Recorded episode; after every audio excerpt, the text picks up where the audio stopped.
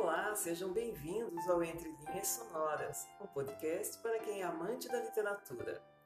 Eu sou Andréa Visoto e convido vocês para ouvirem e curtirem os melhores romances, poemas, contos, textos filosóficos e muito mais. Estamos chegando ao fim da obra poética. Nas sessões 23 e 24 desse podcast, Aristóteles segue estabelecendo distinções entre a poesia trágica e a poesia épica, enaltecendo a obra de Homero, que, comparado a outros poetas, pareceria até divino. Afinal, ele sabia como encadear os eventos em um poema épico, e não narrava a partir da sua própria pessoa, pois assim não seria possível realizar uma imitação. Homero apresentava rapidamente os seus personagens, todos bem caracterizados, e ensinou a todos os poetas a dizer mentiras. Ou seja, Aristóteles discute como narrar histórias considerando que é possível, verossímil e que causa espanto. Tomando principalmente os poemas de Homero, Aristóteles discorre sobre as características das poesias épicas e trágicas e apresenta diversas maneiras para se escrever um bom enredo. Fique agora com as sessões 23 e 24 de Poética de Aristóteles. Seção 23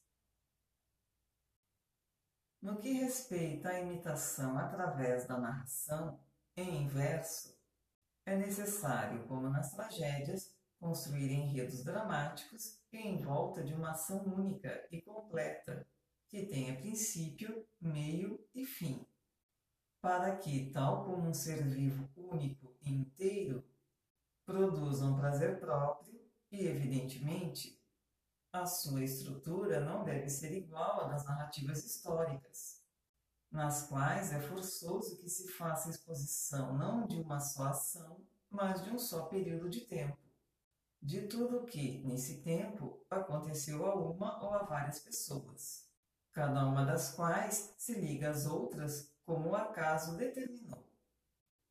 Assim como, na mesma época, houve uma batalha naval em Salamina e um combate contra os cartagineses na Sicília, e não tiveram o mesmo desfecho, assim também, em tempos sucessivos, Algumas vezes acontece uma coisa depois da outra, de que, igualmente, não há um desfecho único.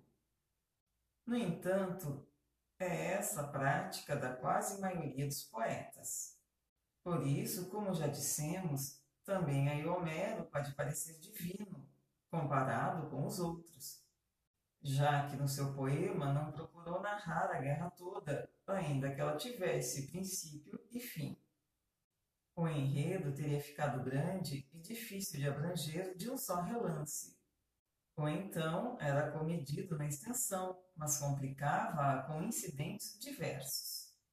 Por conseguinte, pegando numa só parte, tratou de outras partes em numerosos episódios, como por exemplo no catálogo das naus e em outros, com que diversificou o poema os outros poetas, em contrapartida, escrevem sobre uma só personagem, ou sobre um só tempo, ou sobre uma só ação com muitas partes, como o poeta dos Cantos Cíprios e o da Pequena Ilíada. É por isso que da Ilíada e da Odisseia se pode, de cada uma, fazer uma tragédia, ou quando muito, duas.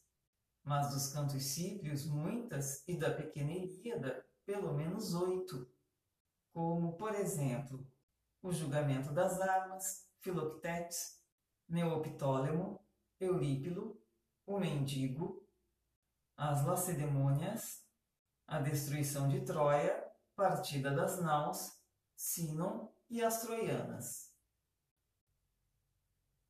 Seção 24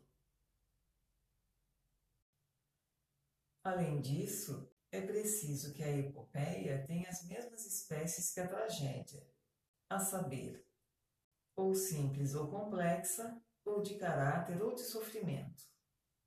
E também as mesmas partes, à exceção da música e do espetáculo. Deve ter igualmente peripécias, reconhecimentos e cenas de sofrimento, e ainda beleza de pensamento e de elocução. Tudo isto Homero usou em primeiro lugar e na perfeição. Assim, na verdade, compôs ele cada um dos seus poemas. A Ilíada, simples e de sofrimento, e a Odisseia, complexa, com reconhecimentos ao longo de todo o poema e de caráter. E além disto, superou todos na elocução e no pensamento. A epopeia difere da tragédia na extensão da composição e no metro. Quanto ao limite da extensão, baste o que já foi dito. Deve ser possível abranger de um só relance o princípio e o fim.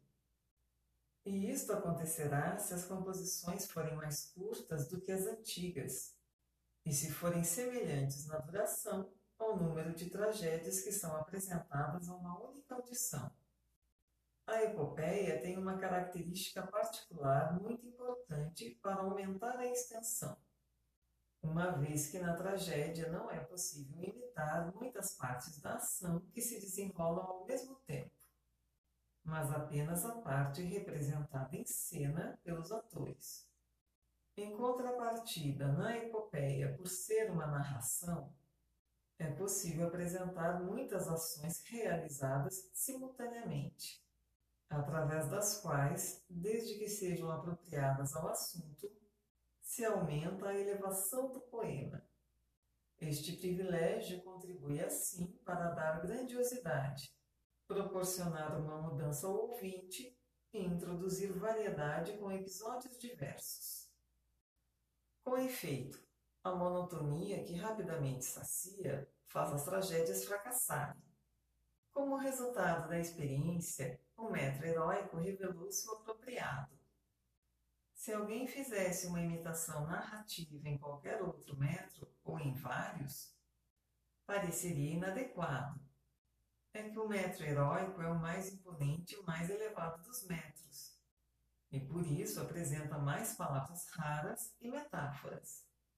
De fato, a imitação narrativa é superior às outras formas, enquanto os trímetros iâmicos e os tetrâmicos trocaicos são movimentados, estes próprios da dança e aqueles da ação.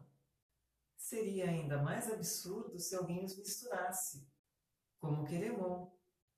Por isso, ninguém fez um poema longo em outro metro que não o heróico. Mas, como dissemos, a própria natureza ensina a escolher o que lhe é conveniente. Homero, sendo digno de louvor por muitos motivos, é o em especial porque é o único poeta que não ignora o que lhe compete a ele fazer. De fato, o poeta em si deve dizer o menos possível, pois não é através disso que faz a imitação. Os outros intervêm eles mesmos durante todo o poema e imitam pouco e raramente. Ele, pelo contrário, depois de fazer um breve preâmbulo, põe imediatamente em cena um homem, uma mulher ou qualquer outra personagem. E nenhuma sem caráter, mas cada uma dotada de caráter próprio. Realmente, nas tragédias, deve-se criar o maravilhoso. Mas na epopeia é mais possível o irracional, principal fonte do maravilhoso, já que não se está a ver quem pratica a ação. Por isso, posta em cena, a perseguição a Heitor pareceria ridícula. Uns parados e sem o perseguirem, e Aquiles a fazer um sinal negativo com a cabeça mas na epopeia isso passa despercebido. O maravilhoso dá prazer. A prova é que todos fazem narrativas acrescentando qualquer coisa de maneira a agradar.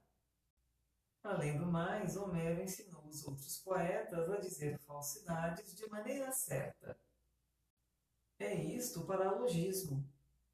Os homens fazem este raciocínio. Se isto existe, logo também existe aquilo. Ou se isto acontece, logo também acontece aquilo. Ou seja, se o segundo existe, também existe ou acontece o primeiro. Mas isto é falso. Por isso, se o primeiro for falso, mas de tal modo que se existisse, o segundo teria de existir ou acontecer, é preciso acrescentar ao primeiro o segundo. Por saber que este último é verdadeiro, o nosso espírito deduz erradamente que o primeiro é como ele. Exemplo disto é a cena do banho. Deve preferir-se um impossível verossímil ao possível inverossímil. Não devem compor-se enredos com partes irracionais, mas, pelo contrário, não devem ter absolutamente nada de irracional. E se tiverem, que seja fora do enredo, como o fato de Édipo não saber como morreu Laio, e não dentro da ação, como o relato dos Jogos Píticos na Electra, ou a personagem silenciosa que, em Os Mísios, chega a Mísia vinda de Tegeia. Dizer que dessa maneira a história ficaria arruinada é ridículo. Por princípio, não se devem compor tais enredos. Mas se o poeta aproveitar um enredo desses e o fizer parecer razoavelmente plausível, mesmo que é absurdo, pode ser admitido, pois na Odisseia as coisas irracionais sobre o desembarque não seriam toleráveis como se tornaria evidente se um mau poeta as tivesse composto. Portanto, o poeta dissimula o absurdo temperando-o com outras boas qualidades. Quanto à elocução, deve ser trabalhada com especial cuidado nas partes estáticas e que não têm nem caracteres nem pensamento. Em contrapartida, a elocução demasiado brilhante ensombra os caracteres e o pensamento.